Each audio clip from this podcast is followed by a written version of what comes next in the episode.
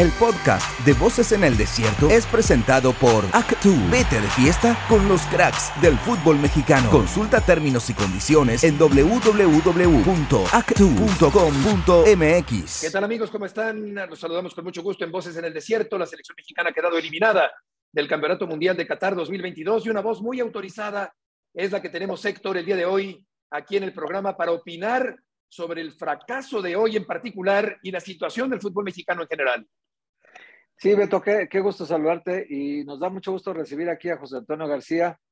Pues eh, Toño seguramente tiene una voz crítica de lo que está pasando, no solamente porque esta es al final es la culminación de un proceso, Beto, en donde la única calificación es eso, un fracaso, ¿no? No podemos matizarla, ¿no? Eso es lo que es, es un fracaso. Tú, Toño, ¿cómo ves esta situación que culmina hoy con la eliminación de México después de siete mundiales consecutivos, calificando siempre a la segunda etapa? Pues exactamente, creo que no tiene otro nombre, ¿no? Más que fracaso.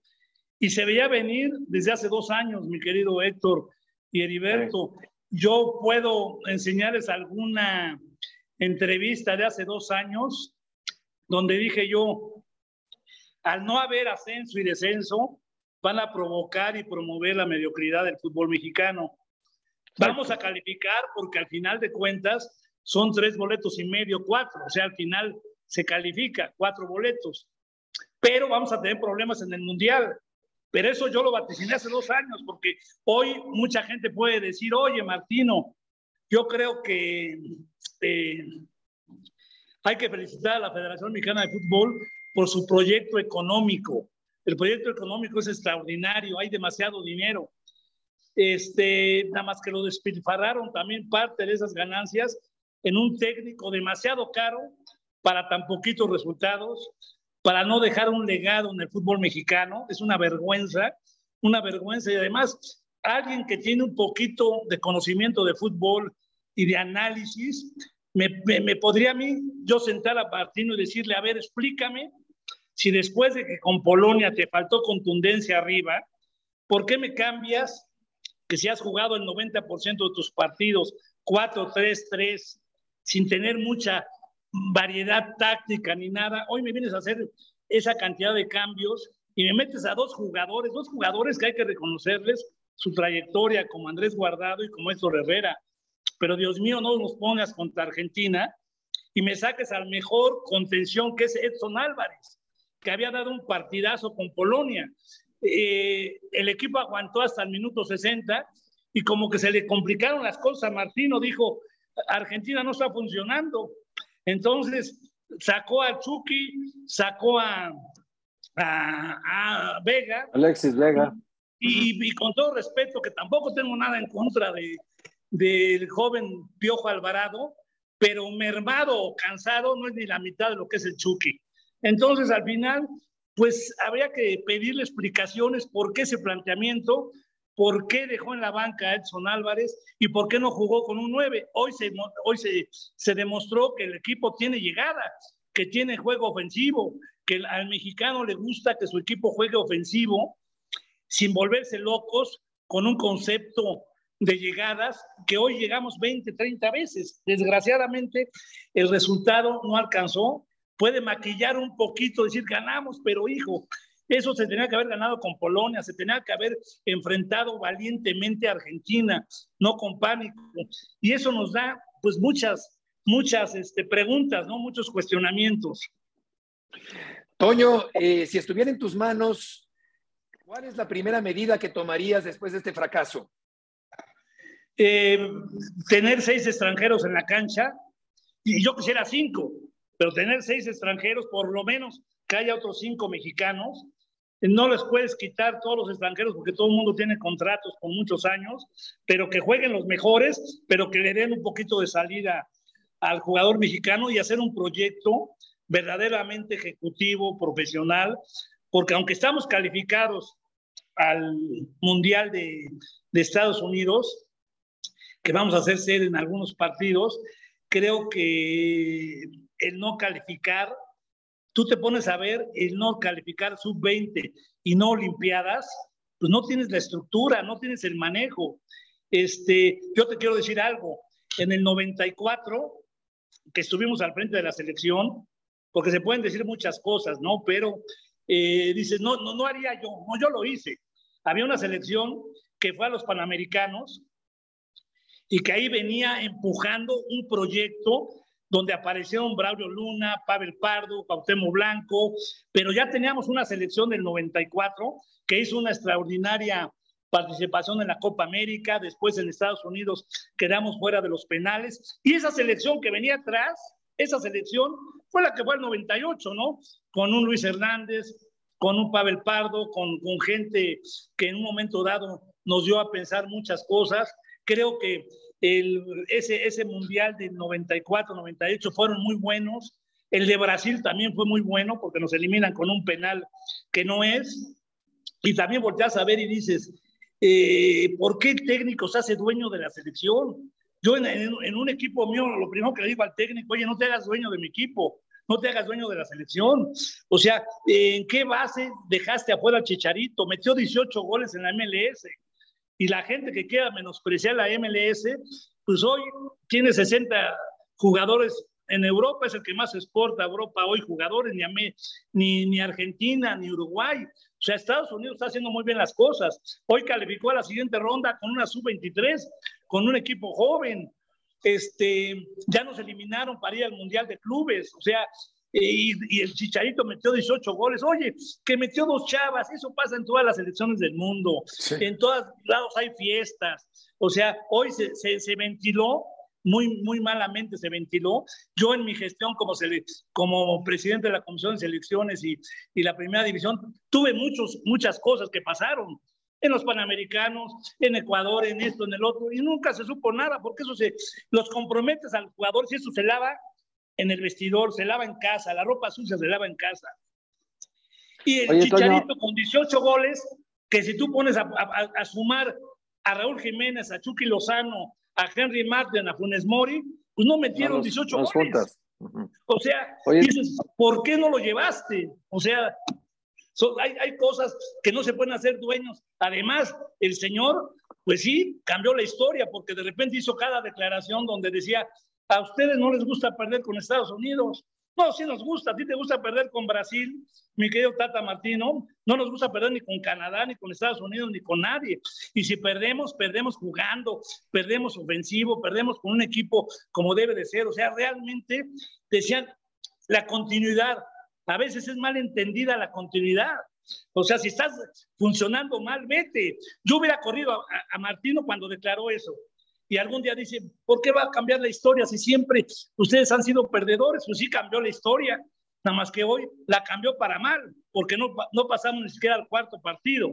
Entonces, yo creo que ese hombre no llega ni a México, yo creo que se va directo a Buenos Aires y lo van a recibir muy bien allá en Rosario, ¿no?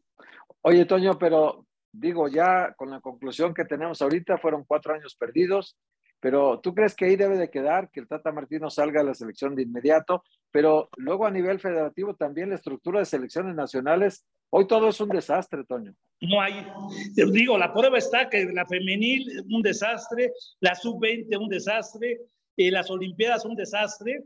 Y bueno, yo creo que hay que hacer un proyecto ejecutivo y poner a la gente de experiencia, poner a la gente que sabe y que de repente diga, oye, tenemos cuatro años, pero para, para, para voltear hacia atrás y volver a, a pensar en una sub-20, en una sub-23 y una sub-26. Estados Unidos trabaja ocho años. Esta selección la está preparando para pelear el campeonato en Estados Unidos. Y la prueba está que, que la edad le da. Tú volteas a ver a España, también una selección joven. Y México creo que es la segunda, junto con Uruguay, la más vieja que está en, que está en el Mundial. Entonces, yo creo que yo no soy en contra de la experiencia de los jugadores, pero armas una columna vertebral y pones gente con dinámica, gente con ganas. Ahí se demostró que hay jugadores, hay cosas rescatables como Chávez, como el mismo este, Or Orbelín Pineda.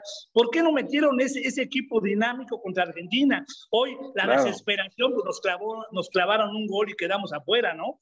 Pero yo creo que si has arrancado como debe de ser contra Polonia, tienes confianza de, ganarle, tienes confianza de jugar la Argentina y hoy jugamos a la desesperada, que se vio que hay equipo, porque si no hubieran eh, de dónde cortar, pues a lo mejor dirías no, pero yo creo que hoy en sí, mi querido Héctor, los menos culpables son los jugadores. Toño, eh, ¿por qué el fútbol mexicano no logra tener un crecimiento sostenido? Y es siempre una historia de altibajos y de avances y retrocesos. Mira, en alguna época, y lo vivió Héctor, que tenemos una relación de muchos años, eh, con don Marcelino García Paniagua, con Emilio Mabre, con todos ellos, pues había a la mejor juntas de presidentes y había debate, pero había democracia y buscábamos un mismo objetivo, eh, ir a la Copa Libertadores, era importante ir a la Copa América, y ahí vino el crecimiento del fútbol mexicano de los 90 y, de repente se pierde. Tenemos que competir con Conca Champions, tenemos que cumplir con la Copa de Oro, pues hay que hacerlo. Yo les voy a platicar una anécdota y se acordará Héctor. Jack Warner y Chuck Blazer nos obligaba a llevar la selección grande en el 94 previo a Estados Unidos para la Copa de Oro y quería todas las estrellas del primer equipo. Y yo le dije a, Chuck Blazer y a Jack Warner, digo, te vamos a mandar una columna vertebral que será Jorge Campos, Claudio Suárez, García Aspe y Luis García. Y los demás, ¿sabes quiénes fueron? Los Cuauhtémoc, los Mario Luna, los Pavel Pardo, los Luis Hernández. Y le ganamos 4-1 a Brasil la medalla de oro de la Copa de Oro en el Coliseo con una entrada récord. Entonces, eso es lo que tienes que hacer, ir, ir, haciendo un proceso de quién viene atrás, quién, quién la sub-20, la sub-23.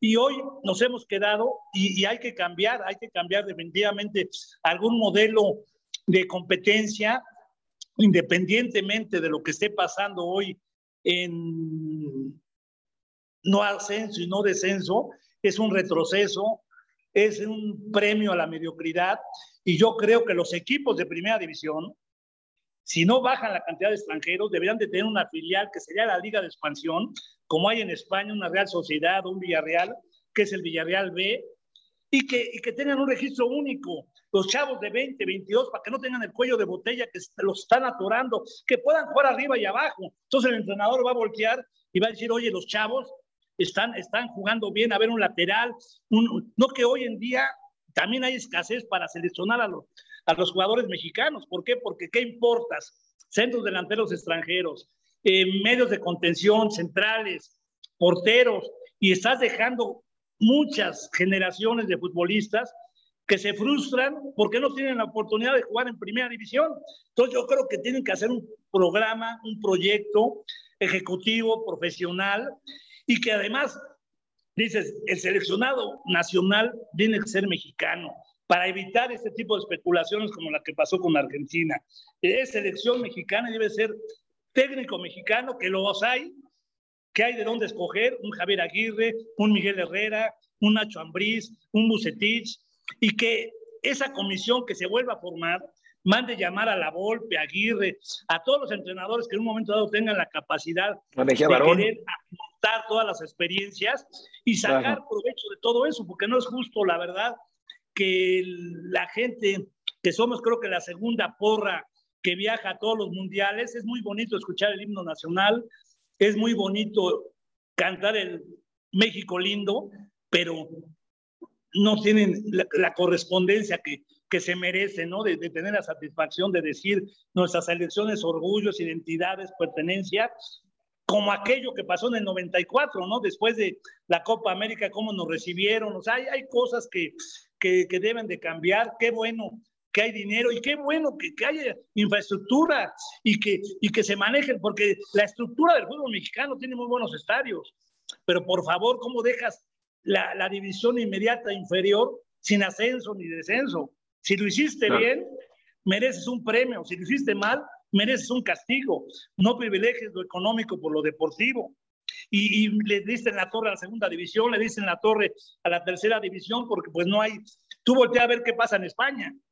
En España suben tres, bajan tres, hay, hay, hay, siempre el interés todo el año de que si vas a la UEFA, que si vas a la Champions, que si estás peleando el descenso, porque subieron tres, bajaron tres, entonces vamos a copiar lo bueno, no lo malo, ¿no? Entonces yo creo que sí es una sacudida para que el fútbol mexicano y los presidentes y los dueños y los federativos hagan verdaderamente un examen de conciencia y tomen decisiones verdaderamente eh, acertadas en beneficio del futbolista mexicano. Entonces vamos a ir un corte, pero te quiero dejar la pregunta antes de, de que vayamos al corte y luego nos la respondes al regreso. Pero te la dejo ahí la pregunta. Evidentemente que quitaron el, el descenso primero y luego el ascenso automático, para privilegiar y favorecer a algunos clubes, ¿no? El Atlas es que se tenía problemas, yo soy atlista, pero lo reconozco, tenía problemas de descenso muy serios y entonces Gustavo Guzmán dijo, vamos a evitar el descenso del Atlas y cambiamos las reglas, cambiamos todo y luego llega el grupo Orlegui a fortalecerlo y dice, pues ahora también vamos a quitar el ascenso también y la ley Guzmán y la ley Orlegui y acabaron con el ascenso y descenso. Entonces, ¿esto por qué se lo permiten los otros directivos? ¿Por qué ¿Por qué los demás no se insubordinan, no reclaman, no, no hacen grupo para evitar que esto suceda? Beto, antes de ir al corte. Perdón, Correcto, vamos a la pausa. vamos a la pausa y volveremos con Toño García. Los misterios de Qatar serán resueltos. Esto es Voces en el Desierto. Seguimos en Voces en el Desierto con un hombre que no tiene pelos en la lengua, que sabe mucho de fútbol, que ha sido directivo durante muchísimos años, que conoce la entraña del fútbol mexicano. Toño, eh, ahí quedó en el aire la pregunta que te formuló Héctor Huerta. Pues sí, desafortunadamente eh, así fue, tal y como lo está diciendo Héctor, y además que qué valiente Héctor, porque yo sé que es, que es rojinegro, y pues sí salvaron. Y después me, echaron alguna bronca, porque cuando es campeón nuestro Atlante, yo digo, el amargo sabor de la victoria, no hay ascenso, o sea, nada más por ganar, pues un premio en monetario que no es justo, ¿no? ¿no? No es justo. Yo creo que hay muchas plazas en toda la República Mexicana que desean tener eh, la aspiración de jugar en primera división, el ascenso, como lo hay en España, Burgos, Gijón, Oviedo, este, Santander, eh, Leganés, eh, Hércules, o sea, tanto, con, con 45, 50 millones de habitantes y tienen 300 equipos en todas las ligas y tienen competencia, tienen un proceso. Y en México, con 120 millones de habitantes, con estadios, con infraestructura, como en Culiacán, como en Zacatepec, como en Tampico, como en el Azulgrana, hoy el Atlante, o sea, con la UDG, con un excelente estadio, el Jalisco. O sea, dices, ¿cómo es posible ¿Cómo es posible que no haya ascenso? No aspiras a subir a primera división. O sea, es injusto ese castigo y de ahí se deriva segunda y tercera división. Entonces, yo creo que, mira, eh, cuando hicimos el proyecto con Alejandro Burillo eh, de la sub-17, se trabajó dos años antes, sub-15, sub-15 con Jesús Ramírez. Fueron dos años de trabajo, se escautió toda la República Mexicana. Al final de cuentas salieron muchos jugadores, la mayoría, un 60-70% de la estructura de los equipos de primera división, pero se vieron 9 mil jugadores, luego 6 mil, luego mil, luego 600, luego 45, y en ese corte de 45 se quitó a Chicharito, pero salieron los Velas, salieron los Gio eh, Dos Santos, eh, hubo jugadores como uno que, que jugó en Chivas, que salió del amateur. O sea, buscar en la República Mexicana hay, tela de dónde cortar. El sector amateur es una pieza importante de la Federación Mexicana de Fútbol que no se está utilizando porque cada asociación de los estados tiene un presidente, tiene que tener sus torneos, tiene que hacer su selección nacional y de ahí se derivan tus selecciones sub 13, sub 15, sub 16, sub 17, luego hay un torneo, tiene que haber una selección nacional y vas a esa gente sí irlas becando, que, tú como padre de familia vas a permitir que tu hijo vaya a un centro de capacitación donde lo van a alimentar, donde lo van a preparar con estudios, con la primaria, secundaria, preparatoria, lo que hace Pachuca, lo que hace, pero hacer la Federación Mexicana de Fútbol es la que lo tiene que hacer y entonces vas creando una estructura de jugadores educados que si no sirven para el fútbol servirán de ser gente de bien y que al final de cuentas vas creando una estructura de sub 15, sub 17, sub 20, sub 23, con los equipos, con las asociaciones, o sea, el proyecto ahí está, hay que hacerlo, hay que llevarlo a cabo, hay, hay que, hay que presentarlo. O sea, la, la, la, verdad que es una tristeza porque a mí me vienen a ver de repente amigos que tengo de Paraguay o de Chile y dicen, oye, pues qué buenos estadios, qué buenas canchas, pero, pero al final de cuentas de nada sirve que tengas la estructura si no la utilizas, ¿no? Entonces yo creo, claro. yo creo que, que eh, mis respetos para que ganó el bicampeonato, pero venía de que tenía que haber, y, haber, haberse ido a segunda división. Sí, sí, fue el último lugar. Como lo hizo un River Plate en su momento, como lo hizo un Atlético de Madrid, como lo hizo el Atlante, como lo hicieron muchos equipos. Y bueno, al final de cuentas, es porque yo creo que los dueños, la, tu pregunta expresa, mi querido Héctor, están pensando en su equipo, no están pensando en el fútbol mexicano, no están pensando en, en, en, lo, en lo general. O sea, yo pienso, porque también no me explico. Ahora, se supone que cada mundial hay un cambio, ¿no? Hay una asamblea ordinaria, viene el presidente de la federación y le das cuatro años para que, para que esa directiva te rinda cuentas y te informe, ¿no? Yo creo que eh, yo pensé muy, muy inocentemente que hace cuatro o cinco meses, con los malos resultados, con lo mal que jugaba la selección mexicana, que no jugaba nada, que a lo mejor corrían a Martino y se hacía un golpe de timón y venía un nuevo técnico y una nueva estructura y, y, rescatábamos este mundial. Es difícil y vuelvo a, lo mismo, el decir continuidad, continuidad cuando las cosas funcionan, cuando están dando resultados, cuando no, pues hay que tomar decisiones y, y, poner a alguien que funcione, ¿no? Sí. Toño, eh, ¿cómo te explicas el fenómeno de, de, la gente, de la multitud que hoy está deprimida, triste? Eh, y que pronto se encaramará a la maquinaria comercial y estará otra vez con la ilusión de que el equipo mexicano pueda hacer algo mejor dentro de cuatro años? Pues mira, eh, eh, eh, este, hoy fue un golpe duro, hoy, hoy fue un golpe duro, yo creo que yo, yo no me sorprendí, ¿eh? O sea, yo no me sorprendí, a lo mejor soy, a mí me, una persona muy importante que está en el fútbol mexicano me dice, eres muy pesimista, y le digo, no soy pesimista, soy realista, porque los resultados que se han dado tan mal y que la... cuando tú ves un equipo que juega bien, dices, tarde o temprano este equipo va a ganar.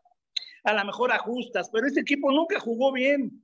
Nunca, nunca tuvo, o sea, ¿qué legado nos deja hoy el señor Martino al fútbol mexicano? Nos deja un cochinero, pero el señor se va cargado de, de dólares, ¿no? O sea, el quinto mejor pagado de los que están en el Mundial. ¿Y, y, y qué lugar vamos a quedar en el Mundial? Ante penúltimo, o sea, sí. abajo, arriba de Qatar, arriba de quién, de, no sé, de, de, de Arabia Saudita, no sé, o sea, de, tú, tú volteas a ver ahorita Australia y está calificado, volteas a ver a Estados Unidos, está calificado a la siguiente ronda, o sea, dices México, este partido hoy, pues te deja buen sabor de boca porque ganaste, mal sabor de boca porque te eliminaron, pero ahí te das cuenta que había equipo, que había dinámica en la media cancha, que había forma de cómo llegar al arco contrario, nada más que no con el miedo con el que se jugó con Polonia, que nos faltó contundencia, pero que se dominó a, a Polonia y después con Argentina, que me explique señor Martino qué hizo, por qué puso línea de tres, si nunca jugó con línea de tres, excepto dos, tres partidos. ¿Por qué dejó en la banca a Edson Álvarez? Si, si, el primer partido funcionó y el último funcionó, ¿por qué con Argentina no lo puso? Y puso dos extraordinarios jugadores, pero que no tenían la fuerza. O sea, hay muchas cosas que no se vuelven a repetir. Que el técnico de la selección nacional sea mexicano. Y en el último de los casos, que se ha hecho en México, pero con muchos años. No Almada, que ya lo mencionan, o Mohamed, que otro argentino, otro uruguayo, no, mexicano mexicano, mexicano, porque de repente también escuché que el señor John de Luisa dijo, cueste lo que cueste, vamos a, a, traer al mejor técnico, que tampoco se haga dueño el mejor técnico, ni tampoco se hagan, hay cosas que yo no entiendo, eh, pero bueno, este, vamos a ver, a ver qué nos depara el, futuro, me quedo Héctor y Heriberto. Oye, Toño, eh, ya que mencionas a Martino, yo, yo diría que en el examen hemos sido muy suaves todos, porque fíjate que España lleva una selección con nueve jugadores que nacieron del 2000 para acá. Estados Unidos tiene una, selección plagada de jóvenes y ellos pensaron, tanto España como Estados Unidos, pensaron en el presente y en el futuro. Y los dos ya están calificados. En cambio, México formó un plantel de 26 con puro pasado y muy poco futuro, porque el, el jugador, mm, digamos, de 24 años es el más joven. O sea, no tenemos jugadores abajo de 24 años en la selección. ¿Por qué? Porque el Tata Martino dijo, bueno, yo me la juego con los experimentados y luego que la bronca se les echen a ellos, ¿no? Porque pues yo al final de cuentas, yo con el material que tengo es lo que puedo dar, ¿no? Pues ya incluso lo ha comentado que no hay más material. Allí en Argentina se comenta mucho eso de que el Tata ha comentado con amigos, pues es lo que hay. No podemos dar más porque es lo que hay. Yo creo que no, yo creo que había más para hacer mejor papel y para calificar a la siguiente ronda. ¿Tú cómo calificarías la gestión del Tata Martino estos cuatro años?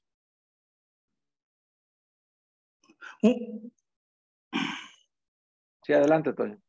Un retroceso, un retroceso y un retroceso total y absoluto. Y si me apuras, a, lo mejor hasta con, con Osorio. Pero bueno, por lo menos él dio mejores resultados. Pero definitivamente con, con Martino fue un retroceso total y absoluto, total y absoluto, donde nos deja un cochinero, donde nos deja un cochinero. No, no tenemos un 20, no tenemos Olimpiadas. O sea, ahora dices tú, ¿con qué técnicos ha, habido buenos resultados? Con mexicanos. Dos campeonatos del mundo con dos técnicos mexicanos, Jesús Ramírez y Raúl Gutiérrez, una medalla de oro en una Olimpiada, Jimmy Lozano, un tercer lugar en una Olimpiada con muy buena eh, participación, juega más bonito esa selección joven que lo que tú estás mencionando, que lo que juega la selección grande. Hoy dio un buen partido México, pero eso desordenados ya al final y todo por la desesperación de meter el tercer gol, pero quiere decir que hay tela de dónde cortar. La Puente, que, que no era de mis, de mis sagrados, pero también ganó una Copa Confederaciones. Entonces, cuando hemos hecho algún logro ha sido con, con un técnico mexicano que conozca las entrañas y que haya una comisión de selecciones. ¿Tú crees que Torrado, con todo respeto, que tiene una trayectoria extraordinaria, tenía forma de cuestionar a Martino? ¿Tú crees que Hierro va a cuestionar a Martino? El mismo Jaime que ya llegó de apagafuegos, o sea, no, no, o sea, te sientas a ver desde la convocatoria, a ver cuál es tu lista de convocados, convénceme, convénceme, no estoy de acuerdo, fulano, sutano, y de ahí va, de ahí partimos, a ver a qué juegas, a ver cuál es, a qué te comprometes. O sea, esto no es de nada más de soltar el billete o de tirar el dinero, ¿no? Es de resultados, de compromisos, porque no estás comprando una casa, un auto, estás comprando el sentimiento, la alegría, la identidad, la pertenencia de un país que hoy pues, se paralizó por ver el milagro que desgraciadamente no se hizo. Entonces yo creo que no se puede jugar con eso. Sí, se le entregan las escrituras de la casa al entrenador, y él hace y deshace sin que nadie lo interpele. Te, la dejó toda deteriorada y él ya se va. Ahora arréglala, remodélale, métele dinero. No, mira, los mexicanos, ¿qué querían? Los mexicanos no tienen jugadores, los mexicanos, su historia ahora conmigo la querían cambiar. No, pues sí la cambió, pero para mal. La cambió para mal porque no jugamos ni el cuarto partido. Sí, ni al cuarto partido. Aquí estamos pensando en el quinto y ni al cuarto llegó el equipo mexicano. Eh, Toño, por último, de mi parte, te preguntaría ya en el plano personal, ¿cómo estás de salud? Afortunadamente bien, mi querido eh, Heriberto, con mi marcapasos que, que funciona al 100%. y pues bueno, con, con, toda la pasión del mundo, ¿no? A, lo que hacemos, mi querido Heriberto. La pasión, qué bárbaro, ¿verdad? Héctor, no se le quita la pasión no y la intensidad y, y, y, la, y, la, claridad, lo, lo, frontal para decir las cosas es que la, verdad, teniendo una cosa, eh, Héctor me conoce de muchos años, de muchos, muchos años, no hay que decir muchos, pero sí son muchos, donde de 40, de mis, de mis sueños, de mis ilusiones, de mis proyectos, y bueno, al final picar piedra y, y creo que la época bonita del fútbol mexicano empezó de los 90 para arriba y desgraciadamente creo que hoy con más estructura, con más dinero, es cuando mejor deberíamos de estar y es cuando peor estamos. Oye, Toño, es una conclusión muy triste, ¿no? Tenemos una federación muy rica y tenemos un fútbol muy pobre. Así es, porque hay algunos, o sea, tú, dices, no sé cómo le vaya a ir a Costa Rica, ¿no? Eh, tuvo una desastrosa actuación con, con España 7-0, se encontró un equipo, después sacó la casta, ganó a Japón, increíble, pero ellos tienen un pretexto. Es una, es una federación pobre y además los jugadores no son profesionales. Uno es bombero, el otro es taxista, o sea, tienen dos actividades.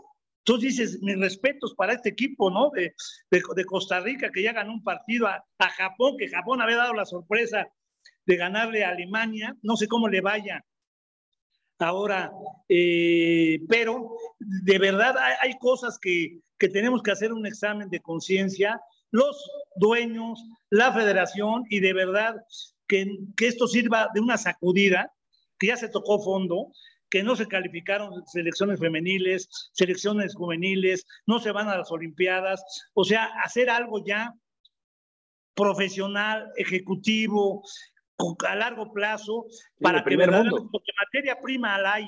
Lo que pasa es que en tu propio país le estás tapando a muchas generaciones la oportunidad de poder jugar en primera división. Correcto. Eh, Toño, para Héctor y para mí ha sido un eh, placer escucharte, recibirte en Voces en el Desierto el día de hoy. No, hombre, eh, eh, tanto Héctor como tú, mi querido Heriberto, saben que hay una estimación al margen de, del aspecto eh, locutor, directivo de amigos, los considero mis amigos, los admiro, los veo seguido y bueno, sea necesario dar mi punto de vista, lo voy a dar con pensando en una crítica constructiva. Gracias, Toño. Muy valioso tu punto de vista. Que te vaya muy bien. Gracias, Heriberto. Heriberto, un abrazo, Héctor. Un abrazo, Antonio. Y hasta mañana. El podcast de Voces en el Desierto fue presentado por Actu. Vete de fiesta con los cracks del fútbol mexicano. Consulta términos y condiciones en www.actu.com.mx.